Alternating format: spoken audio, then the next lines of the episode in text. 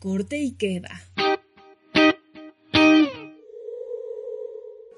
¿Qué tal amigos de Corte y Queda? ¿Cómo están? Espero que estén súper bien en este episodio número 12 de Halloween. Ya vamos a empezar aquí a hacer este mes especial de Halloween. Ahí les vamos a subir algunas dinámicas muy padres en arroba el podcast Corte y Queda y sobre todo aquí en el podcast y en estos episodios. Como saben, yo soy Luisa Curi y se encuentra aquí conmigo mi queridísimo amigo y confidente Alfredo Gómez. Alfredo, ¿cómo estás? Muy bien, queridísima Luisa Curi, pues como bien dijiste, eh, ya inicia ¿no? la temporada de sustos, Spooky Season. Y pues nada, qué bonito que pues aparentemente la pandemia que nos, nos atravesó en 2020 nos va a dejar al menos eh, pues disfrutar un poquito de esta celebración porque ya se nos fue el día de los pues se nos fue casi todo no este pero aparentemente el Halloween es algo que sí vamos a ver y sí vamos a ver a, las Harley Quinn disfrazadas y, a, pues quién sabe ¿eh? quién sabe con eso de que el Gatel ya anda ahí dando dando besos en cafeterías quién sabe eso yo creo que fue Ándale, eso de quédate en casa yo creo que es pura mentira.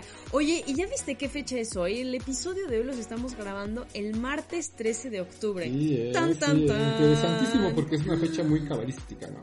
Exactamente, Alfredo Gómez. Y ya que estamos realzando esta fecha, platícanos sobre qué va a ser el tema de hoy, porque ya estuvimos ahí investigando un poquito y qué mejor manera de empezar este mes de octubre halloweenesco de, de terror con unos de los asesinos que más conoce el público, ¿no? Bueno, de los más famosos que están por ahí, vamos a ver como los que más conocen la gente. Entonces, empezamos a platicar, a ver, ¿cuál fue el primer asesino que conociste? ¿Cuál fue tu reacción? ¿Te traumaste? Si no, platícanos, a ver, ¿qué, qué, qué, qué, qué?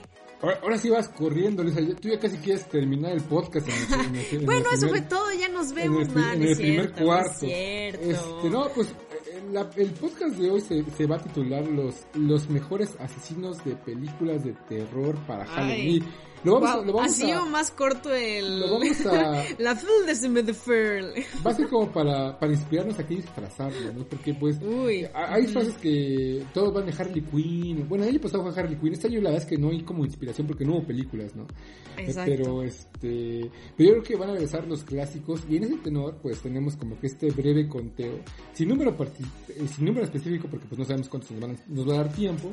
Pero de qué asesinos han dejado huella y esto hay que hay que ser muy claros, no solamente son asesinos seriales porque son de películas de terror, o sea, también va a haber asesinos del mundo de la ficción o del mundo de lo que viene siendo la leyenda, porque hay películas de, leyenda que pues de ahí se desprenden, ¿no? Asesinos de, Exactamente. Este, de, este, universo. Y pues muchos eran psicópatas, muchos van a ser este pues eh, asesinos este eh, creados a la mano del hombre o de lo supernatural pero pues vamos, vamos a ver, yo creo que la pregunta que me hiciste fue mi primer acercamiento a una película de terror, ¿eso estoy correcto? Sí, sí, sí. Pues yo creo que por mi edad tendría que ser, eh, de lo que yo recuerdo fue la película de It, este, la película está basada en la novela de Stephen King, que pues este, muestra a Pennywise, que sería más bien el, el monstruo, se llamaba, este, otro tío, ¿cómo se llama? Eh, pero este, este, monstruo como amorfo, como es una criatura extraterrestre, es de Creeper, es un personaje de ficción y es antagonista, ¿no? En, la, en, Jeepers Creepers, ¿no? Y pues fue una criatura antigua, ¿no? Del, que alguna vez fue humana y persigue humanos por 23 días cada 23 primaveras. Esa es como que la leyenda. Cada 27 años, ¿no? Pues yo que recuerdo es cada 23. Pero si es cada 27, es cada 27 porque justamente estrenaron la peli, bueno, la digamos la nueva película que estrenaron fue en 2000, creo que 2017, ¿no? Entonces, pues 27 años atrás, según yo, se había estrenado la, bueno, la, ahora sí que la original, pero pues sí, en el libro de Stephen King, el, ahora sí que el Pennywise, nuestro queridísimo payaso bailarín, pues es como un, pues es un, no es un planeta, ¿no? Es como un ser que no es de este mundo, ¿no? Por lo mismo que de todo este tema como de la tortuga, ¿no? Y que es de este mundo y que es el enemigo. Pero, y entonces, ¿y cómo te fue con esta película? Pues yo recuerdo que de chiquito la veía incansablemente, o sea, no, no, no sé, no sé eh, si la primera vez sí me causó mucho terror, pero consecuentemente ya me causaba como fascinación, ¿sabes? ¿No? Así como que todo este tema de Un del payaso sádico, así, ándale. Y pues la es que yo tengo una resistencia muy alta a las películas de terror, no sé si sea por esto, pero... el trauma de chico. Pero cuando leí, ya, yo creo que lo, había visto cuando tenía como 8 años, más o menos, o tal vez un poco más, no recuerdo, pero el libro sí recuerdo que leí a mediados de la prepa. Y el libro es un libro muy diferente a la película, o sea, la neta es que, la verdad, Luisa, es que pasan cosas muy, muy, muy, muy descontextualizadas a las dos películas, o sea, hay cosas muy fuertes. Es una historia un poco más adolescente eh, y como de descubrimiento hasta sexual, medio, medio intensa.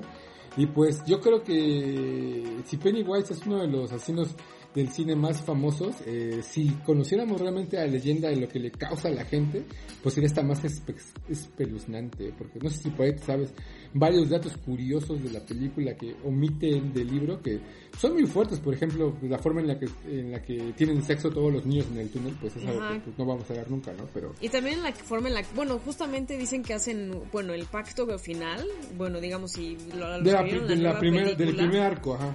Ajá, es este, o sea, en realidad bueno, en la primera película no hicieron como este pacto de sangre por toda la cuestión que pasó del SIDA en esos años. Que por cierto, si es cada 27 años el ciclo, porque la película de It se estrenó en 1990. Entonces, punto para Luisa, porque yo siempre tengo la razón. Tan, tan, tan. Bueno, ay, bueno, ya retornando a todo esto de. pues de lo del pacto, entonces no hicieron como, bueno, omitieron esa escena pues por toda la cuestión del SIDA, ¿no?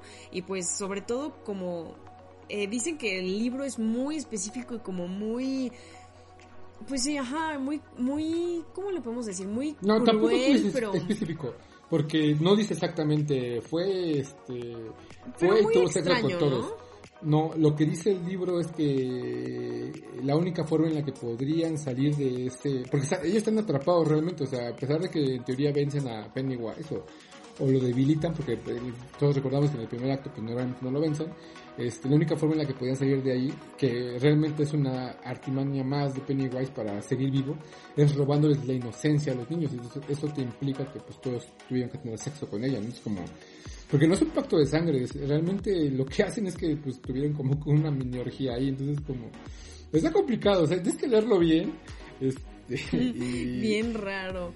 Interpretar, sí, porque pues la verdad es que obviamente no es un libro para niños y ni la película de pues tampoco es una película para niños. Pero, pero sí, o sea, en, el imaginario colectivo es difícil, este, es difícil este, por ahí avanzarle, Lisa. Pero bueno, Oye, ¿y ves que It, es que It, una última pregunta, ¿ves que It se, digamos, se, como que se convierte en lo que más le tienes miedo? ¿En qué se convertiría It? En tu It, digamos. Pues yo creo que se convertía en mí mismo, ¿eh? Uy, eso oye, qué filosófico. Ay, qué Lo he descubierto a través de, de, de, muchas cosas, ¿eh? Este, wow. Yo creo que es así. Yo soy mi peor enemigo. Y, y, fíjate que acabas de tener una conversación de casi dos horas y, y lo podías constatar. Sí, claro que sí. Oye, oye, sí es muy interesante. A mí me da muchas ansias. Bueno, ya si me preguntas, qué bueno, si no, no. Este, o sea, generalmente la verdad no soy miedosa. O sea, no me da casi miedo nada. Lo único que me da como mucha, mucha ansiedad y como mucho pánico es que me persigan. O que, no, no sé, no puedo. Me da como, ah, no puedo con eso. O sea, no es como, algo, un ser o una persona como tal, sino como en la acción de que te persigan. Ay, no, no, no puedo con esa acción. Entonces yo creo que Meet sería el mismo, pero se estaría disfrazando. O sea, vaya, me estaría persiguiendo todo el tiempo. Entonces, ay no, qué miedo. Pero a ver, tú más, que, tú más que una cosa sería como una acción. No podrías, este. no puedes ser perseguida por nadie ni por nada. No, ay, no me alcanzan. Ah, no, no es cierto. No, no, no, te lo juro. O sea, luego este me hacen bromas de que me persiguen y sí y sí como que me da como ataque de pánico y no no no no no lo hagan por favor compañeros si me ven algún día porque sí me suelto a llorar pero bueno ya siguiendo Alfredo Gómez con nuestros queridísimos asesinos aparte de nuestro querido payaso It oye aparte bueno pero tú cuándo fue la primera vez que viste o sea yo viste las películas clásicas de It o solamente viste las nuevas no, ¿sabes qué? Vi las nuevas porque busqué las viejas y no las encontré. O sea, como que no... Pues sí, ya no sabes, el buen... No, no, no, no, no. Ay, por favor, ¿a quién, ¿con quién estás hablando? Pero no, ya sabes, el buen Cuevanazo, el buen películaschidas.com y no, no Digamos que llamémoslos medios alternativos. Eso de, o sea, no, no, hay que fomentar a la gente la cosquillita de que vayan a buscar así. Sí, no, no, no, no. los medios alternativos son la solución, ¿no? O sea... No, no, no. A ver, bueno ya lo busqué en medios alternativos y no lo encontré, entonces pues estuvo un poco, bueno, pues entonces dije, no, pues a ver, ya que hago, ya voy a ver las nuevas y como que ya lo ves hasta de otro punto de vista, ¿no? Porque pues marcaron como diferentes generaciones. Pero yo la primera película de miedo con la que tuve contacto fue con la de Chucky.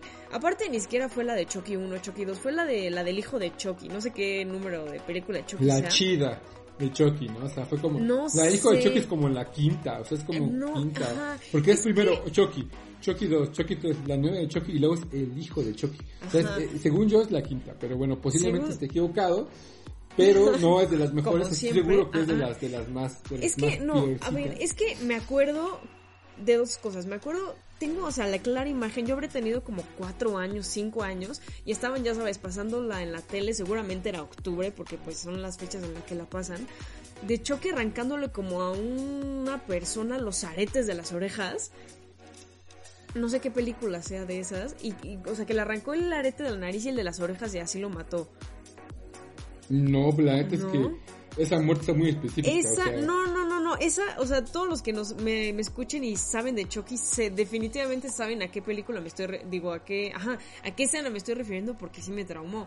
Y también me acuerdo perfecto, este, cuando el hijo, digamos, entra como a esta como mansión sota y despierta como de la caja Ah, no, es Chucky, ¿no? Es, despierta como del. O sea, que es como Navidad y despierta y va a matar a toda la familia. También eso lo tengo súper presente. Y no, sí me quedé bastante. Pues bastante traumada y no pude ver así muchísimas. No la pude ver durante años y ya como que un día dije, no, a ver, ya le voy a perder el miedo. Y ya la vi y dije, no manches, qué es Pero mi Luisa de, de los 4 a los 8 años sí estaba muriendo de miedo por todo este tipo de, pues de escenas. Pero ¿sabes qué? Que es muy interesante que hoy en día sí amo las películas de miedo con todo mi ser. No sé si es como pues un tipo síndrome de Estocolmo que tengo por ahí que se creó cuando vi la de que me traumé con Chucky.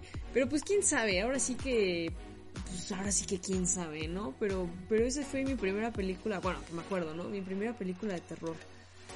bueno, que, que vi accidentalmente. Sí, obviamente si tenías como cuatro años, la vista era una bebé, ¿no? Entonces nunca no tenía que haber visto Chucky, pero ah, posteriormente viste ya alguna de las otras de Chucky, o sea, la normal, la dos, la tres. Sí, sí, todas. Pon tu vi, tengo de igual muy presente a la que se va como al, como a la, a la fábrica, ¿no? Ajá, creo que la uno es la fábrica, ¿no? Que está con Dani. no, la, dos... ajá, la uno acaba en, en, creo que en un super, en un, en un mall. Ajá, porque ves que, es, ajá. Y luego la 2 se va creo que a la militar, ¿no? Con otro niño que dice, es que Chucky es mi amigo, que no sé qué. Bueno, en, castellano, pues. Y no sé si la 3 es cuando ya está como con el... O sea, y es cuando... O sea, cuando se va a la militar es cuando explota en el parque de diversiones y ya tiene las cicatrices. Y ya, o sea, pon tú, he visto las, las viejas, entre comillas, porque ves que, eh, no sé si fue hace dos años o el año pasado sacaron una nueva de Chucky, que el muñeco de Chucky parece más pues no sé, algo extraño más que el mismo muñeco. O sea, que lo quisieron hacer como tan diabólico que hasta da como risa. No sé si viste esa película. Que es de las nuevas que salieron. Bueno, X, entonces pues sí, o sea, sí, creo que sí las vi todas, de novia de Chucky, hijo de Chucky, todas, todas bastante. Pues Chucky tiene una gran importancia cultural, o sea, eh, eh, antes, antes de los internets, pues, este, antes de los memes, existía todo esto del merchandising y pues había gente que compraba pedos de Chucky, este, hasta el eh, mismo outfit, ¿no? el overall con las rayas, de Chucky, este, tenía su muñeco de Chucky, eh, o sea, eh, fue todo un fenómeno que marcó la época de los 90, 80, finales de 80, 90 y pues yo creo que hasta hoy lo, lo revivieron, ¿no? Sacaron su serie que creo que no fue muy buena. Este, su nueva película que también no sin pena ni gloria porque es difícil revivir este tipo de éxitos, ¿no? Porque antes yo creo que éramos más, menos exigentes y ahorita ya todo el mundo quiere que la cosa sea como tú quieres y que, que tú tienes la razón y pues esto hace que todo sea muy difícil y no entienden que a veces había un absurdismo en, hacer las cosas que pues era lo que funcionaba y, y pues bueno, hoy en día la gente está muy exigente, pero Chucky es una muy buena, muy buena, muy buena approach y es uno de nuestros nuestros, nuestras recomendaciones de asesinos, porque él sí mató a mucha gente, o sea, a cuchillo limpio, ¿no? O sea... No, y hasta en el coche. Aparte era como, o sea, según yo es como un señor que como que le vende, o sea, como que se queda atrapado en el alma de un Era un gitano. Era un gitano que, que, este, que era un asesino y cuando lo matan, porque lo estaban corriendo en una tienda, transfiere su alma a un muñeco. Y él lo que está buscando, su, su quest de Chucky, es pasar su alma del muñeco a un niño para tener toda una vida, ¿no? Otra vez. Fue antes de este, morir, ¿no? Que, o sea, como que mataron a este personaje y antes de morir le pasó su alma al muñeco. Sí, sí, lo balean y le pasa su alma al muñeco, ajá. Y así es como él quiere meter la alma en el cuerpo de Andy, ¿no? O sea, de un niño para tener toda una vida, pero este... Esa es, toda la, esa es la premisa de Chucky. Oye, también sobre todo, o sea, más que nada, como dices, ya se convirtió en una película de culto, ¿no? Algo que marcó un antes y un después y sobre todo algo que, pues yo creo que todos los fans, y aparte Chucky tiene un culto impresionante, como que son fans y una vez vi un documental, este, de una, de una persona que tenía de que toda su casa llena de muñecos de Chucky, así, pero todos, todos, todos, y de todos los tamaños, colores, sabores, no, horrible, imagínate que un día estás así, sola en tu casa y de repente escuchas que pasa algo, no, no, no, no, me muero. O sea que tiene mucho estómago, ¿no? Digo, supongo que si, si eres fan, pues no te va a asustar. No, pero imagínate, o sea, yo creo que hasta los mismos fans, o sea, obviamente le quitas todas las pilas a todos, ¿no? Porque pues, lógica. Pero un día estás así, dormido en tu casa, y de repente, hi, I'm Chucky. No, no, no, no, no, no, no, zafo. Ahí sí, no, no sé qué me pasaría. Luisa Cui no podría ir al hotel temático donde está el cuarto de los 100 Chuckys. No, no, zafo, eh. Imagínate, o sea, sigue siendo un muñeco y por más ridículo que suene con un cuchillo, ya sabes, de esos de casi casi mi alegría. si te empieza a perseguir, no, no, no, no, eso me da mucha ansiedad, entonces ahí sí zafo. O sea, a pesar de que le des una patada y ya, ¿no? Pero hay que, hay que recordar que es un humano bastante raro, Alfredo Gómez. Pero sí, porque sangra y todo, ¿no? O sea, sí, o sea, recuerdo que tiene un límite. Tiene así como que, no sé, tienen 30 días o algo así para pasar Dos baterías doble A, ¿no? No, no, no, tienes como que un límite de cuerpo para pasar su cuerpo a, al, ¿cómo se llama esto? Al, al niño o vale gorro, ajá. Ajá.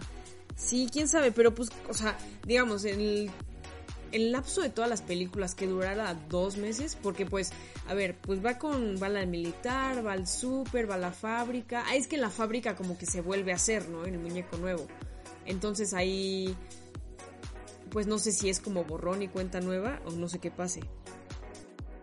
Mm, es que ya, la mitología de Chucky pues no estoy completamente seguro, o sea, la neta, te mentirías y ay sí es esto, pero, pero la premisa es sencilla y, pero eso sí, tiene una fanaticada bárbara eh, y por eso Chucky fue el segundo en nuestra en nuestra listilla de los mejores cines de una película de terror o que han causado terror, ¿no? Pero pues ya para seguir avanzando, alguien que, que marcó este, yo creo que un concepto nuevo en la sociopatía fue eh, sociopatía del cine, porque este aunque no es de una película de terror, creo que sí causó una, una marcó un antes y después en lo que viene siendo el psicópata del cine, que sería el Joker de Heath Ledger, del Dark Knight. Uy, sí. Porque si bien el Joker pues ya ha estado en muchas películas de, Batman, este, pues en todas, en las de, eh, bueno, en todas, pero en la de Tim Burton, está el Joker de Romero, están varios Jokers,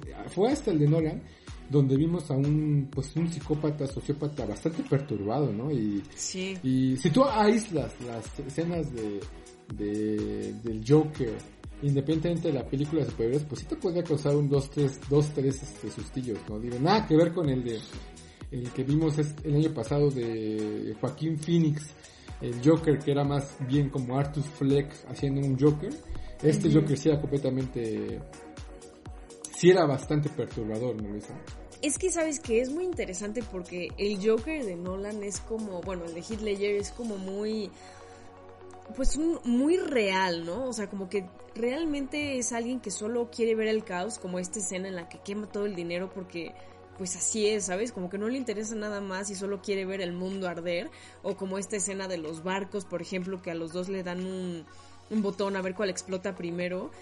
Y, y, pues como que entrar con este conflicto, digamos, del superhéroe de Batman, donde ve como que el lado oscuro que primero quiere salvar a la a la novia y que al final termina, o sea, terminan cambiando locaciones y termina salviendo a Harvey Dent porque sabía que iba a ir por la novia. Ay, no, no, no. La verdad es un genio del mal, ¿no? O sea, eh, digamos, el personaje como Joker, porque pues hay una frase muy buena que cuando están bueno, seguimos en la película de Nolan, ¿no? Que le dice como, es que yo no, yo no puedo vivir sin ti, ¿no? Yo no soy nada sin ti, yo te necesito a ti para que yo exista.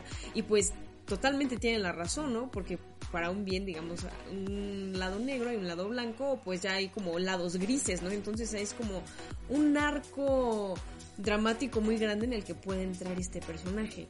Y el, el Joker de Joaquín Phoenix, fíjate que siento que no se puede comparar con el de Heath porque son situaciones completamente diferentes, ¿no? Hay muchas teorías que dicen que el de Joaquín Phoenix es como más... como que fue el que inspiró, digamos, al, al Joker que enfrenta a Batman como que a hacer, ¿no? Como que a, a crear. Y, y pues se me hace muy interesante, sobre todo por la actuación y sobre todo por la cuestión de salud mental, ¿no? De cómo la enfatizan y cómo la presión por parte de una sociedad te puede hacer como caer tan bajo hasta quedar aún más trastornado sobre porque pues ya un trastorno hay y pues no es la culpa de nadie, ¿no? Y entonces un trastorno como que sin tratamiento, pero como que a la vez por la presión social de todos los demás, pues está muy duro porque fuera la época que fuera, esos trastornos mentales siguen ocurriendo, ¿sabes? Entonces como que hay que tener muchísimo cuidado y pues de aquí, ¿no? Ya un mini anuncio de no hagan bullying, compañeros, ¿no? es que sí es difícil porque eh, eh, al Heath Ledger, a los dos Jokers, pues el Joker de, Arthur Fleck, el de la película Joker, obviamente es ahí, desde el principio de la película se establece que es un enfermo mental, eh, que vive sobre la, bajo todo esto de la, de la sociedad, y pues eh, la mejor línea de la película es cuando dice, ¿no? Que, que ha dejado de tomar sus medicinas y se siente mejor, ¿no? Entonces todo esto como, como que, pues es es otro tipo, y este, el de Hitler, que es el que estamos hablando ahorita, que es como el importante, pues es un sociópata, un psicópata que, que yo creo que son mundos desconectados del, de, o sea, del, otro Joker, pero lo que tiene interesante es que, pues sí, puede ser un anarquista y un, este, más acercano a un tipo Tyler Durden de Fight Club, pero, pues los explicos de Durden, de, Durden, de Nolan siempre han sido empezados a ser como muy, muy, muy realistas, muy, vamos a llevar el universo de superhéroes al realismo, pero aquí, yo creo que más allá de lo que Nolan haya hecho, más bien fue lo que hizo Ledger, ¿no? O sea, con la interpretación, lo que improvisó, lo que le metió, y pues llevó al, al Joker a que, a volverse un símbolo entre, pues entre un movimiento que, que hasta hoy en día pues sigue fuerte, ¿no? O sea, realmente nadie ha superado a este Joker que es más pegado a, muchos que hemos visto en varios cómics, porque lo que dijiste al principio es muy interesante, que le dice el, el, guasón, o bueno, el Joker, ¿no?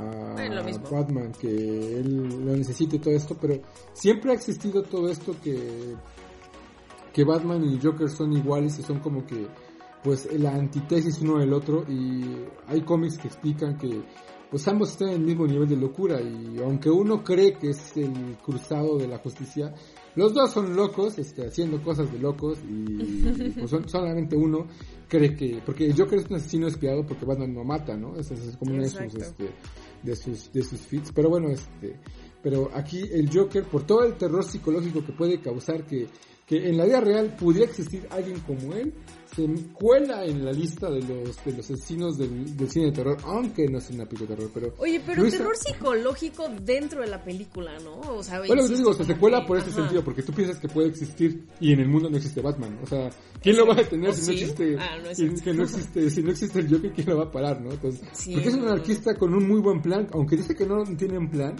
eh, eh, es un genio igual que Batman, ¿no? o sea, los dos son genios, es que es un genio de la maldad. Entonces, este, ahí... Es como un Bart Simpson, ¿no? Que usa su, su, intelecto nada más como para hacer cosas que le interesan, pero slash cosas, entre comillas, malas, así, ¿no? De anarquistas. A ver, ¿cuál es nuestro siguiente Este podcast ha, subido así, mira, fue, fue de, de IT, de el carril bajó a Chucky, como que literalmente, literalmente, así como en la literatura, pues tiene menos, no tiene más mitología, pero menos literatura.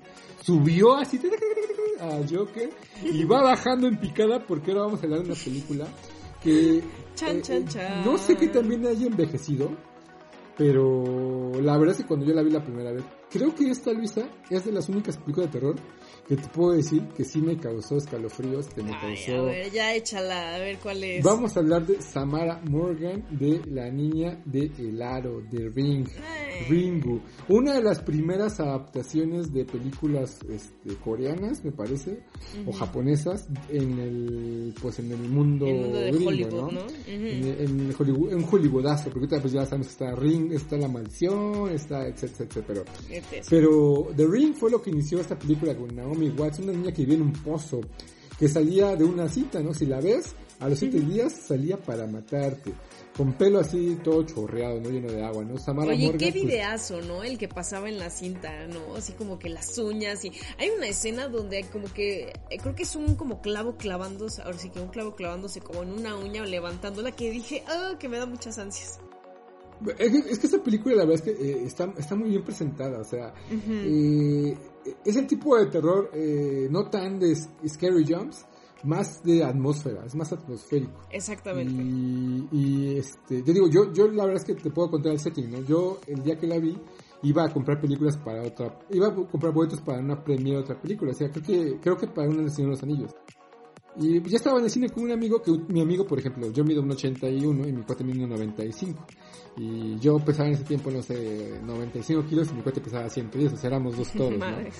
este, se imaginan, ¿no? Ah, vamos al cine, así, órale, ah, pero pues este, no puedo venir nadie por nosotros hasta ahora y es muy temprano, ¿qué hacemos? Ah, pues vamos a ver, vamos a entrar en una película, eran como las 7, las 8. Y entramos a ver esta, ¿no? Y es como, pero no sabíamos ni qué trataba, o sea, tú, entras así como, ah, pues el aro, ¿no? Y de hecho el, póster solamente tiene un aro y, y, pues no te pone un monstruo y nada. Entonces tú entras y, y, toda esta tensión verla en el cine así como que sin saber qué era, eh, el setting de la noche y así como que, y los ruidos y, sí te, te saca, Exactamente, es que es, es, la atmósfera en general, ¿no? Lo que dices, ¡Ah! Madre Santísima, eso es lo que a mí me gusta, que no sean como los auténticos jumpscares, que bueno, tiene algunos, ¿no? Así como cuando sale de la tele y va rápido, típico que aparece atrás. Pero ya sabes qué va a pasar. Es lo importante, exactamente. Pero, pasar, o sea. Esos mismos jumpscares te hacen como descansar de que, ay, ya sé que está ahí, ya sabes. Pues no, no estoy esta atmósfera de no manches qué va a pasar estos siete días y hasta la misma presión que sienten pues todos los personajes, ¿no? Entonces es como, pues un conflicto interno por parte de todos porque dices, nada, no me va a pasar nada, es un video. Y luego como que empiezan a pasar cosas y como que tus alrededores empiezan como, le empiezan a pasar cosas y empiezan a morir. No, no, no, no, no, no, no. Ahí sí, imagínate, vas a recibir ahorita una llamada que no es la mía y Alfredo Gómez. Vas a morir. Pero hazlo, hazlo, con voz de Samara Morgan, porque yo creo que el público de Corti queda estaría, estaría este, más que eh, contento que dijeras. Ni me acuerdo. Solamente Seven Days, o sea, no es otra cosa. Un, una summer. Bueno, Luisa Curi se chivió porque yo solamente sé Ya, me chivié. Yo solo hago aquí voces de Watchmoyo. No, no es Ya vi, pero bueno. Y ya, Luisa Curi, este, después de, este, de esta bajada, tenemos que subir otra vez. Vamos a subir. Y vamos, mira, el carrito el efecto así de. me imagino pues cuando subes así como Mario Bros. No sé por qué. Bueno, ya cierre de paréntesis. Anthony Perkins es el responsable de haber personalizado a uno de los. Pues 20 mejores asesinos que. Ahorita no vamos a echarnos de 20, pero vamos a echarnos un, un, numerito respetable. De eh, eh, los asesinos en el cine de terror, de los clásicos, porque él interpretó a Norman Bates en eh, Psicosis, este clásico de Alfred Hitchcock pues uno, la historia del cine, ¿no? Eh, un motel a la pie de la carretera, pues que quedó, que quedó como el Cars, ¿no? Cuando Cars, este, al pueblo este de Pistón, inyectaron el interestatal. Ahora sí que lo pues que pasa en el motel se quedó en el motel y ahí, y ahí se quedó. Una chica, una secretaria que se roba un dinerito por ahí, este, pues llega Marion Crane y a este perturbado motel, a este perturbado personaje lo conoce en un motel y pues tiene unas escenas icónicas, ¿no? Y tú nos diste por ahí un, este, un dato este, clave ahí una semanita, Lisa, que estuvo interesante. Cuéntanos, sigue platicando. Uy, es que mira, yo te voy a contar primero mi, mi experiencia, este, pues cuando la vi, ¿no? La primera vez que yo la vi, me acuerdo perfecto, la vi en 2000, la, la, la vi en 2016 la vi con, con mi, digamos, mi galán de entonces, que ahorita ya es mi novio, jajaja. Mm. Le dije, a ver, ¿qué película vamos a ver, no? Antes de que existiera el Netflix Party y todo esto. Le dije, ah, esta de psicosis se ve buena, ¿no? Y este, y pues ya le empezamos, aparte le picamos al mismo tiempo y literal hicimos como un Netflix Party, entonces estaba padre. Y desde que empezaron, y él es muy miedoso, ¿no? Entonces, que, desde que empezó la música del principio, ¿no? Ya sabes, como esta música, pues clásica de que tiene, que tiene Hitchcock en toda su cinematografía, él me dijo, no, oye, pues es que está como rara la peli, ¿no? Yo dije, no, pues a ver, vamos a verla.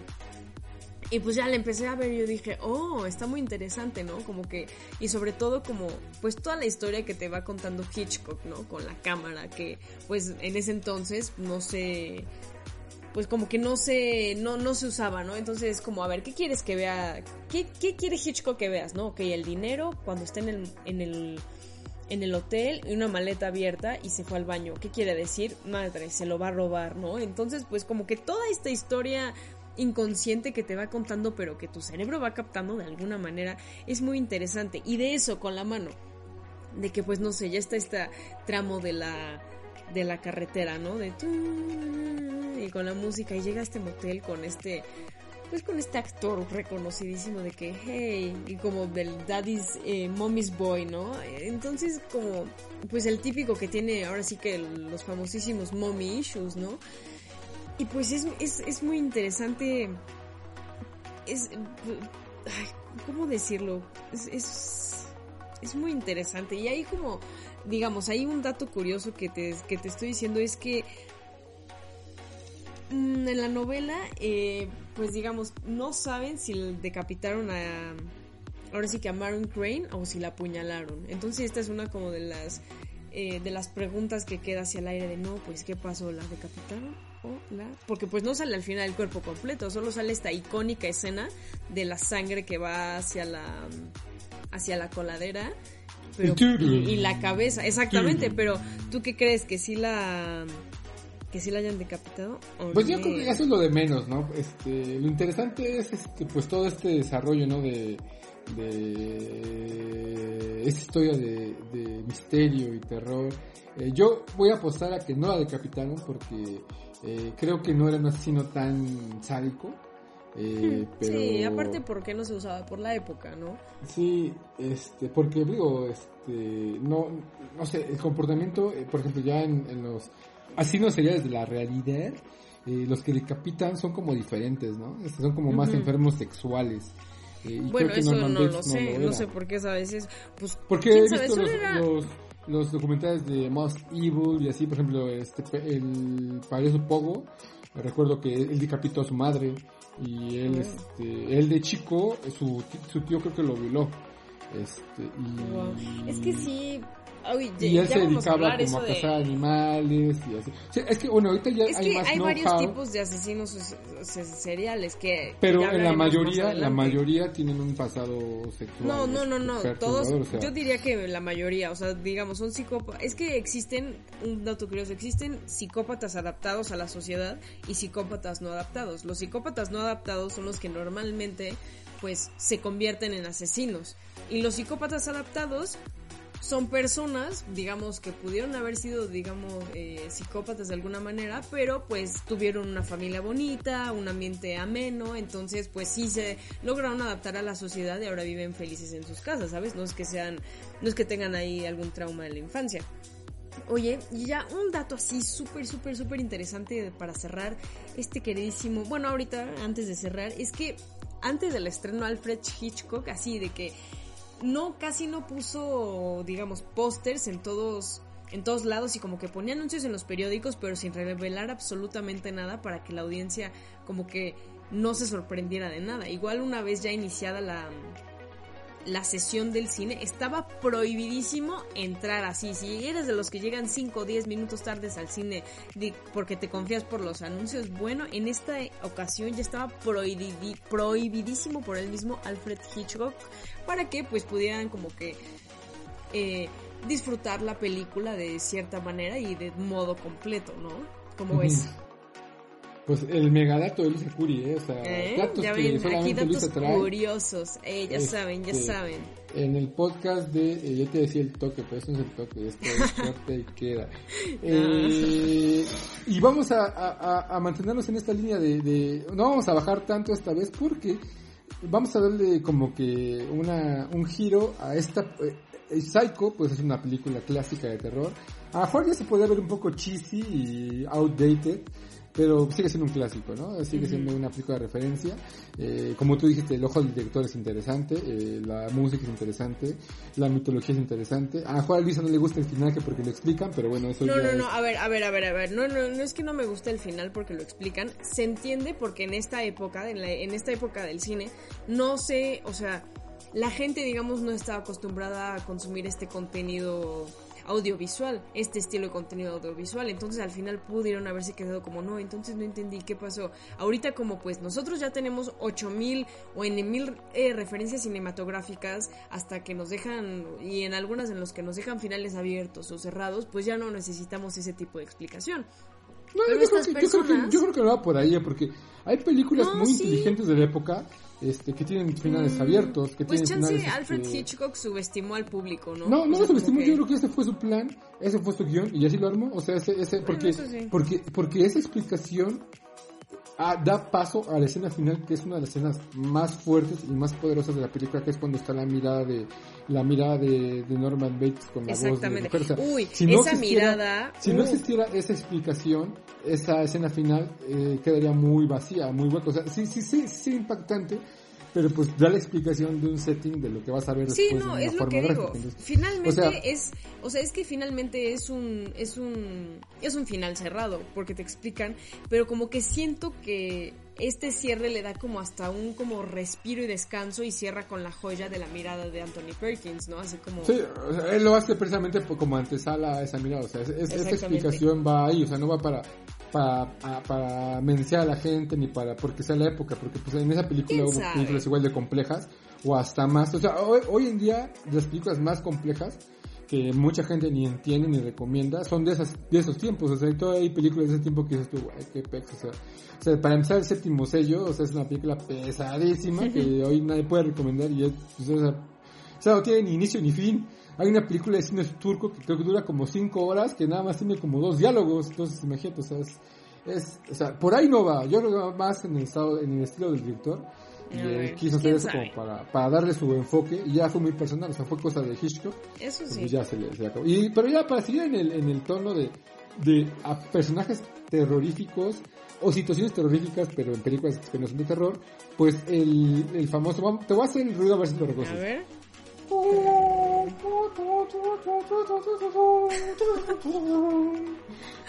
A ver, no. tum, tum. ¿Jaws? Tum, tum, tum, tum, tum, tum, tum. No, ¿Cómo ya para, por favor. Ay, no. saber, pero, pero Alex Delarge y sus drogos, una clase Ah, magistral oye, no, a de ultra o sea, a ver. La canción de la mecánica mecánica, o sea. No, pues ya que me dices, ya sé qué canción dices, Sí, o pero sí, que digas... No, te acabas de pasar.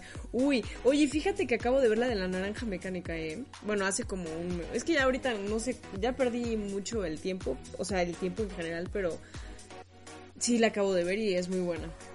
Muy Sí, otro, muy otro buena. sociópata, psicópata, sin remordimientos, eh, un, un depredador sexual, un este Sí, no. violento asesino, un violador, eh, pues todo lo que te puedes imaginar, ¿no? Basada en una novela que, ay, no me acuerdo cómo se llama, el- yo ya leí el libro y no me acuerdo cómo se llama el, el, el autor, este, algo de, ay, me voy a, me odio a mí mismo, pero bueno, eh, una invención de todo un, de un lenguaje. Anthony Burgess. Anthony Burgess, ajá. Ay, Alfredo Este, Gómez. Él inclusive la película tiene un súper buen lenguaje que se llama Natsat. Este, cuando terminas el libro al final tiene un apéndice para que sepas qué significa todo de la buchashka y las patushkas y, y la chel- chelobeco y así, no, o sea, pinche de cosas que, que se inventó. Pero independientemente del universo de Anthony Burgess, eh, pues este asesino que, que también muy salido de la realidad porque este, su mirada, ¿no? Esta escena icónica de cuando Sí, están con la- no. en el en, la- en el en el en el bar tomando la, la leche esta, no me acuerdo cómo se llama también este, Sí, la droga esta. Es una droga, pero pues todo lo que estás viendo y pues es una joya, pero pero en realidad e- este actor, ¿no? Este Alex Delarge, este esta in- interpretación que hizo pues muy importante, también pues yo cada Halloween todavía hay gente que se disfraza de él. Obviamente, es que sabes que también es una, sabes que me he dado cuenta que todas las películas que hemos mencionado son películas de, bueno, digamos, asesinos en de películas de terror, pero son principalmente películas de culto, ¿no? O sea, como que son como que forman por es que una película buena de terror se vuelve de culto, ¿no? O sea, exactamente. Este, eh, porque son difíciles, o sea, en este, en este, en este conteo breve no, no va a encontrar, por ejemplo, al malo de la película de, 31 kilómetros de México, por ejemplo, o, o a la llorona de cualquier versión mexicana, porque son películas que pues a nadie les importó, ¿no? Entonces, aquí estamos con películas que han, trascendido y asesinos que a lo mejor no son de cine de terror, pero que han causado pánico en la, en la población, porque, pues además imagínense que existía un Alex Delarge y sus drogos en la calle, pues pues sí. estaría bien complicado, ¿no? Este, poder... Uy. Eh, eh, ahora sí que subsanar sus, sus, este, sus, sus andanzas, porque pues son terribles esos chavos, ¿no? y luego lo que le pasa, ¿no? Cuando lo quieren rehabilitar, que hacen todo este, este, este baile de, de, cuando le ponen los, las películas y la música y que realmente lo programan para que para que cuando escuchas su música favorita este, sufra. Entonces, todo este tipo de cosas es un terror psicológico pues bastante interesante. Y La Naranja Mecánica es una película que yo creo que este sí ha envejecido muy bien porque la puedes ver en un mes como la vio Luisa y en dos años y pues va a seguir siendo un, una referencia y un clásico del cine de ficción, de psicoficción, porque es una película de ficción, está ambientada en un ambiente futurista. Este, y medio poca, medio apocalíptico, este, creo que eso no se nota muy bien en la película, pero en el libro sí está un poco más depictado, eh, pero indudablemente yo creo que Alex Large sigue siendo una referencia y cada, cada, es difícil no ver un Halloween con gente vestida de blanco, con su sí, tomando leche, ¿no? De concha, no, con su, con su delineado en el ojito con, las pestañas postizas. La leche lo de menos, la leche y con el bastoncito. Oye, ¿sabes qué me gusta mucho de esta película? Ubicas la escena de I'm singing in the rain. Sí, claro, o sea, sí, es una escena icónica también. Bueno, pues Kubrick le pidió a, a McDowell, el actor, que improvisara así, o sea, bueno, que la escena donde están violando a estas, bueno, que están eh, pegándole al señor y donde están violando a la esposa, que le improvisara. Entonces, pues el actor empezó a cantar Singing in the Rain y pues a Kubrick evidentemente le encantó tanto que pues la dejó en el doblaje, pero pues tuvo que desembolsar una mínima cantidad de 10 mil dólares pues, por toda esta cuestión de los derechos de autor. Imagínate. Pues quién sabe cuánto sería en el tiempo, ¿no? Porque esto suena como que como que sería un gran problema hoy en día, ¿no? Eso del derecho de autor. Sí, oye, ¿y sabes qué? ubicas también, bueno, ves que este aparato que le ponen a McDowell en los ojos, este, pues es para que los sí, pero dejó un poco ciego, ¿no? Ajá, exactamente. El, bueno, este aparato mm, le arruinó, no, no sé si bien si las retinas o algo. Lo dejó temporalmente ciego porque hasta pero sí, recuerdo creo que fue un problema de lubricación. Ajá, pero, ajá, exactamente, como que siempre ya necesita echarse gotas para los ojos porque sí le terminó lastimando los pobres ojitos al, al actor. Sí, que también sufrió un poquito para, para, para brillar después de este gran, de gran, este, sí, ¿no? gran personaje. Pues, sí, Skywalker, ¿no? Este, no, no, sí, sí, ha tenido, este, otros. O sea, me refiero de que, de, de, de, papeles importantes, ¿no? Tuvo otras, pero ya es que no me acuerdo y ahorita no nos vamos a meter porque ya estamos abarcando mucho tiempo y no hemos llegado ni a la mitad, pero. A ver, a ver, a ver, el último que creo que no, no, no es el último. a decir. A ver, el penúltimo. Pero vamos a, vamos a bajar un poquito la vara y vamos a irnos a un polémico eh, personaje ficticio que sería pues alguien que, que, que, yo no entiendo por qué, pero es muy como de terror, que no pueden decir su nombre. Uno de los mejores asesinos eh, y que pues es un acérrimo eh, rival de uno de los personajes más importantes. No, que, no lo digas. Que, que aunque fue muy fuerte, yo creo que hoy en día ya no tiene la relevancia que tuvo, pero bueno, todavía hay gente que sigue haciendo sus reuniones, sigue creyéndose parte del universo. Eh, ya dilo, ya dilo, ya Saludos a la gente que sigue cancelando gente en Twitter, pero el mundo de Harry Potter no sería el mismo sin Lord Voldemort. Lord Baldomero. sí, este, pues eh, uno de los eh, asesinos más crueles porque pues mató a varios este, personajes que quería mucha gente, ¿no? Entonces, pues, para hacer este, todo esto de los Horrocrux. Dumbledore mató este a pues mata a Harry aunque pues tuvo que revivir Harry no este, eh, por todo eso de que pues, no lo puedes matar porque la gente no quiere que lo mate y que reviva porque si no te cancelamos. Y pues una, un asesino muy OP porque era un mago muy fuerte Eh, la verdad es que yo no soy muy fan de Harry Potter, la verdad es que la magia no me encanta. Ralph Fiennes fue el, pues, el responsable de interpretarlo a este asesino con cara de víbora, pues sí, un ser inmortal que buscaba hacer este, que buscaba dominar el mundo, ¿no? Y destruir el mundo muggle, eran como sus ambiciones. Siempre hubo quien detenerlo, y hoy en día pues ha perdido mucha relevancia por dos cosas, porque Harry Potter pues no es el Señor de los Anillos y fue una historia mucho menos relevante y porque J.K. Rowling se metió en muchos problemas con la gente que ella misma cultivó por sus mm. comentarios este, con, la, con la comunidad, pues ya sabes, ¿no? Este, LGTB. Y pues Harry Potter cada vez menos fuerte de lo que fue en algún momento, pero pues Lord Voldemort está aquí en esta lista de los asesinos más importantes por el Imagínate el plot twist de que, ay, no sé, van a decir a Mike Myers, van a decir a otro y Lord Voldemort. ¿What? Le explota pues es la que cabeza. se mata mucha gente. Lord Voldemort bueno, a ver, Sí, pero bueno, es que como que piensas en terror y normalmente piensas en las películas, bueno, ahora sí que las películas del género de terror.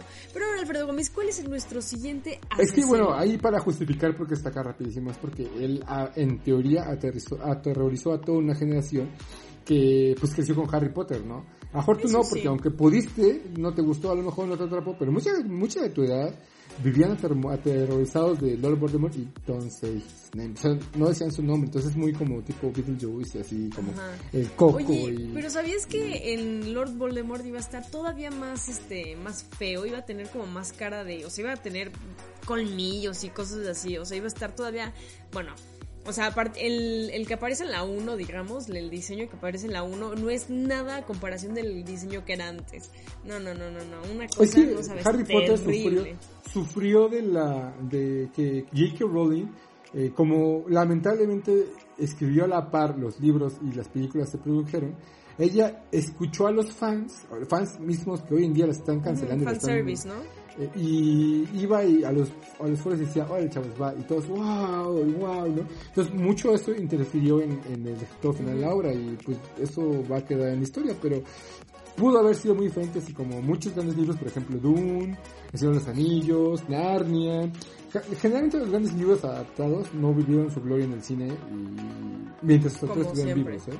Pero pues aquí ya a ver, y ya síguenos diciendo, vamos a darle a dos asesinos más y ya para dejarnos un poquito también con ganas, ¿no? Para poder ver si le damos una, una segunda vuelta, solo que ya enfocándonos un poquito más ahora sí que a los asesinos seriales, ¿no? A ver. Pues mira, este, ya para ir cerrando, yo creo que no podemos dejar de hablar de Jigsaw. Eh, uno de los personajes de ficción de las películas de Saw eh, John Kramer Apostle. Y pues es que lo interesante es que eh, este, este actor, este personaje, pues hizo toda una revolución porque también, eh, la verdad que Furioso, ¿no? Y hay como 20 películas de. Sí, no, se pasa. La primera fue muy buena, o sea... Fue la que dirigió James Wan, ¿no? Ajá, es cine James Wan, eh, pero, eh, que, bueno, James Wan ya sabemos que es el del Conjuro y el de pero la primera eh, tiene un gran plot twist al final, cuando pues, todo el mundo se da cuenta que el güey está con ellos todo el tiempo. Y este cine de gore, de soft gore, porque pues obviamente no es gore, gore, gore, eh, eh, como que revivió ese género, ¿no? Como que trajo el género de gore, de soft gore al, al, al, al, imaginario colectivo. Y pues ya de ahí han salido muchas cosas, ¿no? Digo, este conteo no cuenta con, por ejemplo, el cien pies humano, pero yo creo que nos reservamos el, derecho de las películas grotescas. Sí, porque el, malo de cien pies humanos, el doctor, no me acuerdo cómo se llama el doctor del cien pies humano, pero también esa película es, la primera es, es, es notable, pero ya la segunda y la tercera son de, son una burla. Pero bueno, hablando de Jesus, eh, pues sí, interesante, ¿no? Este que hace la condición humana que pues caer a, a, sus más bajas, a sus más bajas condiciones, ¿no, Luisa? Sí, no, y fíjate que este, esta película empezó Alfredo Gómez siendo un cortometraje y terminó siendo pues una película, bueno, un largometraje. Y pues como que sí se le ve, ¿no? La categoría, digamos, clase B bajo presupuesto, pero pues terminó siendo ahora sí que una película de culto que más recordamos como de, ah, do you want to play, ¿no? O sea, como que de estos juegos como que o te salvas, o sea, es como un pues un arma de doble filo, digamos. Es, como, una botella extrema, ¿no? Así como que cuando eres exactamente, puede tocar porque que te, empezaste con el gordito. Ahorita el juego más bien es como que pierdes un dedo, ¿no? O sea, es como... Exactamente, es córtate un dedo para poder salir, ¿no? Este tipo de cosas y también lo grotesca de que está ahí, pues el hecho de que las personas sí cedan y pues terminen casi casi muriendo y que terminen pues matando, ¿no? Al, al compañero al que conocen así de que no es, es, es, muy es muy raro no imagínate tú qué harías de que estás estamos encerrados en un cuarto mata a Luisa en este momento y te salvas sí mátame please. Pues sí no o sea no yo creo que yo te, es como es como un tipo me recuerdo como un tipo Joker no o sea y pues curiosamente tiene digamos la finta a pesar de que esta película salió tantito años más antes no según yo. Oye y fíjate otro dato así para los que no confían luego en sus proyectos, siempre confíen porque el director James Wan confió así tanto y le puso tanta esperanza al proyecto que no cobró ni un peso a cambio de que su trabajo se quedara con un 60% de toda la película, de todas las recaudaciones totales. Y mira cómo le fue. Pues la verdad es que buen negocio, ¿no? O sea, inteligente el muchacho. La verdad, y James Wan, yo creo que de los actores, de los eh, directores actuales de terror, pues es de los mejores lograditos, ¿eh? O sea, es sí, no, no, no, yo estoy de acuerdo. Un, un, un, éxito respetable, digo, a mí la verdad es que el conjuro me entretiene. Eh, no me da miedo, pero me entretiene. Me gusta mucho la actuación de Patrick Wilson, se me hace un buen actor. Este, Vera Fermiga es guapísima y la es muy buena actriz. Y también actúa muy bien. Este, y el setting de los Guardians es más interesante, entonces este, ya digo, del universo conjuro que se ha desprendido, pues todo esto de Annabelle y así, y hasta la, esta, la monja que es mala, pero mala con ganas, ya es independiente, pero lo que hace James Wan que este año tendría que haber salido creo que la tercera de Conjuro, que pues ya sabes que pandemia, pero pues muy bueno, ¿no? Y pues aquí Yo espero el para que ya sea el Conjuro. Sí, no, no, no. Oye, Alfredo que, Gómez... que la de Annabelle Creation es, no está mala, ¿eh? La Annabelle, no, la Annabelle de Beginning, Homecoming, o Annabelle viene a casa no es mala. La ¿eh? primera que salió, ¿no? Antes de No, la, primera de Annabelle sí está medio... Eh. La segunda que es Annabelle Creation es... Eh. Y la tercera, que es la más, este, Annabelle Comes Home, eh, que es más bien enfocada a la hija de los Warren, sí está, está mejorcita, eh. Tenía más el sello ¿Sí? James Wan y James, sí, sí, más. Pero ya para seguir avanzando, Luisa, A ver, ya para cerrar, Alfredo Gómez. Ya vamos a hablar de, de, pues ya para cerrar, entonces ya quieres que termine este podcast, ya, ya te aburriste. A ver, no, no, no, a ver, es que tú no entiendes que es para darle una segunda vuelta porque la gente, para que se quede trabada y, y se quede así picada y nos siga escuchando, no creas. Esto es todo un plan bueno, con maña. pues ya para ir cerrando, ¿eh? vamos a meter a uno que seguramente eh, mucha gente ya vio y yo seguro que tú sí, que sería Jack Torrance, eh, pues uno de los mejores actores yo creo que de la historia, Jack Nicholson, interpretó Sí. a, ases- a un escritor que llega a una casa, eh, que pues yo creo que no sabemos muy bien todo lo que pasa si no vemos este, o no leemos el libro. Porque la atrás de- de la- del hotel este es muy interesante, pero el Desplantor interpreta a un escritor, profesor y alcohólico que quiere cambiar a- y aceptar un puesto de vigilante, ¿no? O sea, Alfredo Gómez, ¿acaso eres tú? Colorado, No, no es cierto. yo no soy maestro. Y pues después eh, sabemos que en este hotel pues, viven las almas esas de The Shining, ¿no? Y, y el hijo, eh, eh, Danny, Danny Torrance, pues eh, casualmente es muy perceptible a, a todos sus espíritus, ¿no? Entonces se desata el infierno, ¿sabes? La caja de Pandora, ¿no? Y, el papá se vuelve todo un asesino y no, no, no, una, una película que por interpretaciones, por setting, es uno de los clásicos grandes y cualquier festival de cine de terror que se respete tiene The Shining en su, en su, en su este, Sí. repertorio. Oye, ¿a ti te dio miedo? O a ver, ¿qué piensas de esta película? De The Shining, eh, la verdad es que la primera vez que la vi no me dio miedo, pero me gustó el setting, me gustó la historia y me, me hizo investigar más y leí el libro y dije, órale, el libro está bien bueno, la película está bien fea. o sea, es como, o sea, la película no le hace justicia al libro porque tratan de temas diferentes. O sea, no es, Exactamente. no es exactamente lo mismo y el la película es muy, muy hollywoodera y el libro es muy, este, digo, tampoco soy gran, gran fan de, de, este, de lo que escribe este cuate, ¿cómo se llama el, Stephen el King. Stephen King. No soy gran fan de Stephen King, eh, he leído muy pocos libros de él, entre este, Shining, he leído Las Torres, he leído It, pero el libro, eh, esta es muy diferente, pero por ejemplo la secuela, que sería Doctor Sueño, es mucho más diferente de la película y el libro. Pero yo como producto de, de, cine lo veo muy, muy, muy bonito, me gusta mucho, me gusta mucho el, setting, me gusta mucho las actuaciones. Y me gusta que es una película que creo, Luisa, a, a diferencia de que tú me, me corrijas, que no envejece porque la han remasterizado, la han este la han actualizado y hasta creo que se ve se ve mejor que muchas películas nuevas, hay muchas películas mexicanas y eso es un gran logro, es algo que se tiene que, resaltar Luisa Cuy. Es que está, está impresionante, ¿no? Y, ¿sabes qué pasó con Stephen King y la película? Mm. Hubo un conflicto porque Stephen King odió absolutamente toda la película, pues porque Stanley Kubrick nunca escuchó todos los consejos y pues como que cambió por completo la historia. Entonces dijo, ¿saben qué? Ya no quiero saber nada de esto y pues tiempo después Stephen King eh, realizó una miniserie que se llama El Resplandor donde respeta por completo pues todo lo que pasa realmente en el libro y pues eso es como... el ego de escritor en el que estábamos hablando en capítulos anteriores ¿no? Sí, es como Twin Peaks que Twin Peaks también fue un, fenómeno televisivo muy importante de los 70 que acabó abruptamente y ahorita lo revivieron y pues también tiene, tiene el mismo el mismo precedente de lo que acabas de comentar de, de Shiny pues eh, eh, datos interesantes con Luisa Curi. Y... Oye, espérate, no, no, no, para cerrar este dato es muy interesante. Ubicas, bueno, lo que destaca mucho el de Shining es pues la interacción que hay de Jack Torrance, pues con la esposa Wendy, ¿no? Que es como, pues esta ama de casa como nerviosa, que tiene muchos problemas por parte del esposo alcohólico y pues em, eh, agresivo, ¿no? Y pues tales fueron todos estos maltratos hacia la actriz que al final de las grabaciones, bueno, ni siquiera finalizó las grabaciones, tuvo que acudir a un a un centro psiquiátrico por una crisis nerviosa.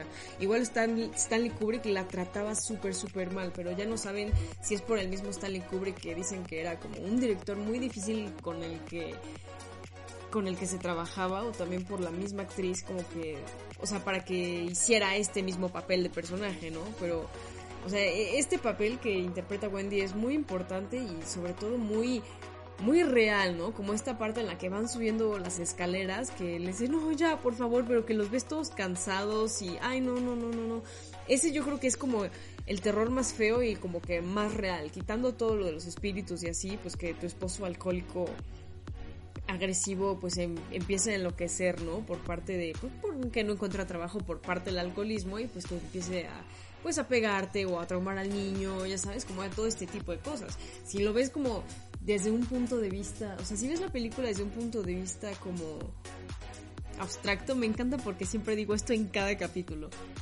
Pues básicamente imagínate, podríamos decir que Danny está traumado por todo lo que vive en su casa, ¿no? Una, un maltrato intrafamiliar, si no, intrafamiliar y pues Wendy está traumadísima porque el esposo le pega y el esposo es un escritor alcohólico que no encuentra trabajo por lo mismo, ¿no? Ya quitando todos los fantasmas, eso sí que es de terror porque pues sí, tristemente sigue pasando. Pues sí, pero eso obviamente está completamente descontextualizado de la obra. Ah, no, a ver, yo por eso dije abstracto, o sea, si lo, si lo si lo descontextualizamos tal cual, pues obviamente, o sea, nada más lo estoy viendo desde otro punto de vista. Sí, sería, sería, sería forzarlo a sacarlo de su universo, ¿no? Porque en su universo pues, está, está ubicada, es una, es una, es una literalmente es una historia de, de, casa embrujada, o sea, es, lo que... Ay, ya sé, pero yo que quiero platicar así de que no, imagínate que tal vez puede ser esto y tú, pero no, lo está sacando de su, de su, de su esencia. Es que, ahí, pues por, ejemplo, por eso lo dije, yo advertí tendrías que buscar una película que sí haga eso para no forzar esta que pues la verdad es que no es el no es el objetivo de la película. O sea sí, pues, sí, sí, a ver, puede a ver a ver yo dije que no fue el objetivo nomás lo dije que lo podríamos ver desde otro punto de vista que yo sé que no Alfredo Gómez pero nunca me escuchas. No sí te escucho pero digo no, no, tiene caso porque digo creo que creo que debe haber películas que hacen eso. Ahorita por ejemplo no viene ninguna a la mente pero este sería como ya de así de o sea ya sería como todavía buscarle más puntos al Shining. Y pues es que no creo que lo necesite. O sea, el Shining por sí misma, siendo una spooky spooky movie de, bueno, ya, Haunted Mansion, ya es suficiente. Pero, pero, pero Luis, antes de que, de que me saque un ojo, virtualmente. Este, ya te lo saqué, no te preocupes. Ya Sato me estuvo regañando. Después contamos el, chisme, qué es lo que pasó. Pero, pues ya es el último, Luisa. Eh, gracias por haber estado aquí con, con nosotros platicando. ¿Algo más que quieras agregar antes de que inspiramos este podcast? Es la edición número 10. ¿Siete dijiste? Es, este es el podcast número 12, amigos y amigas y compañeros. Recuerden que esta, este mes va a ser el mes de las películas, bueno, de todo lo que tenga que ver con lo tenebroso, con el terror, con todo lo que tenga que ver con octubre. Y pues muchas gracias igual de siempre por escucharnos, muchas gracias por todo su cariño. Vayan a ver los reels que estoy subiendo a nuestro Instagram, arroba el podcast Corte y Queda. Estamos en Facebook como Corte y Queda. Y también estamos en TikTok como podcast Corte y Queda por si quieren ir a vernos hacer algunas tonterías, algunos retos y pues porque pues para que tener un poquito más alcance. Recuerden recomendar este podcast a sus, amigos, a sus amigos y amigas cinéfilas, a todos esos amantes del cine, de las series y sobre todo a los amantes de las discusiones, Alfredo Gómez. Por mi parte eso es todo, Alfredo Gómez. ¿Tú tienes algo más que agregar? Claro que no, Luisa Curioso fue todo por hoy y nos divertimos mucho, platicamos mucho, discutimos mucho como siempre y nos vemos la próxima a ver de qué se nos ocurre hacer podcast. Seguimos enfocados en el terror porque es el mes de Spooky Season, baby. Adiós. Corte y queda.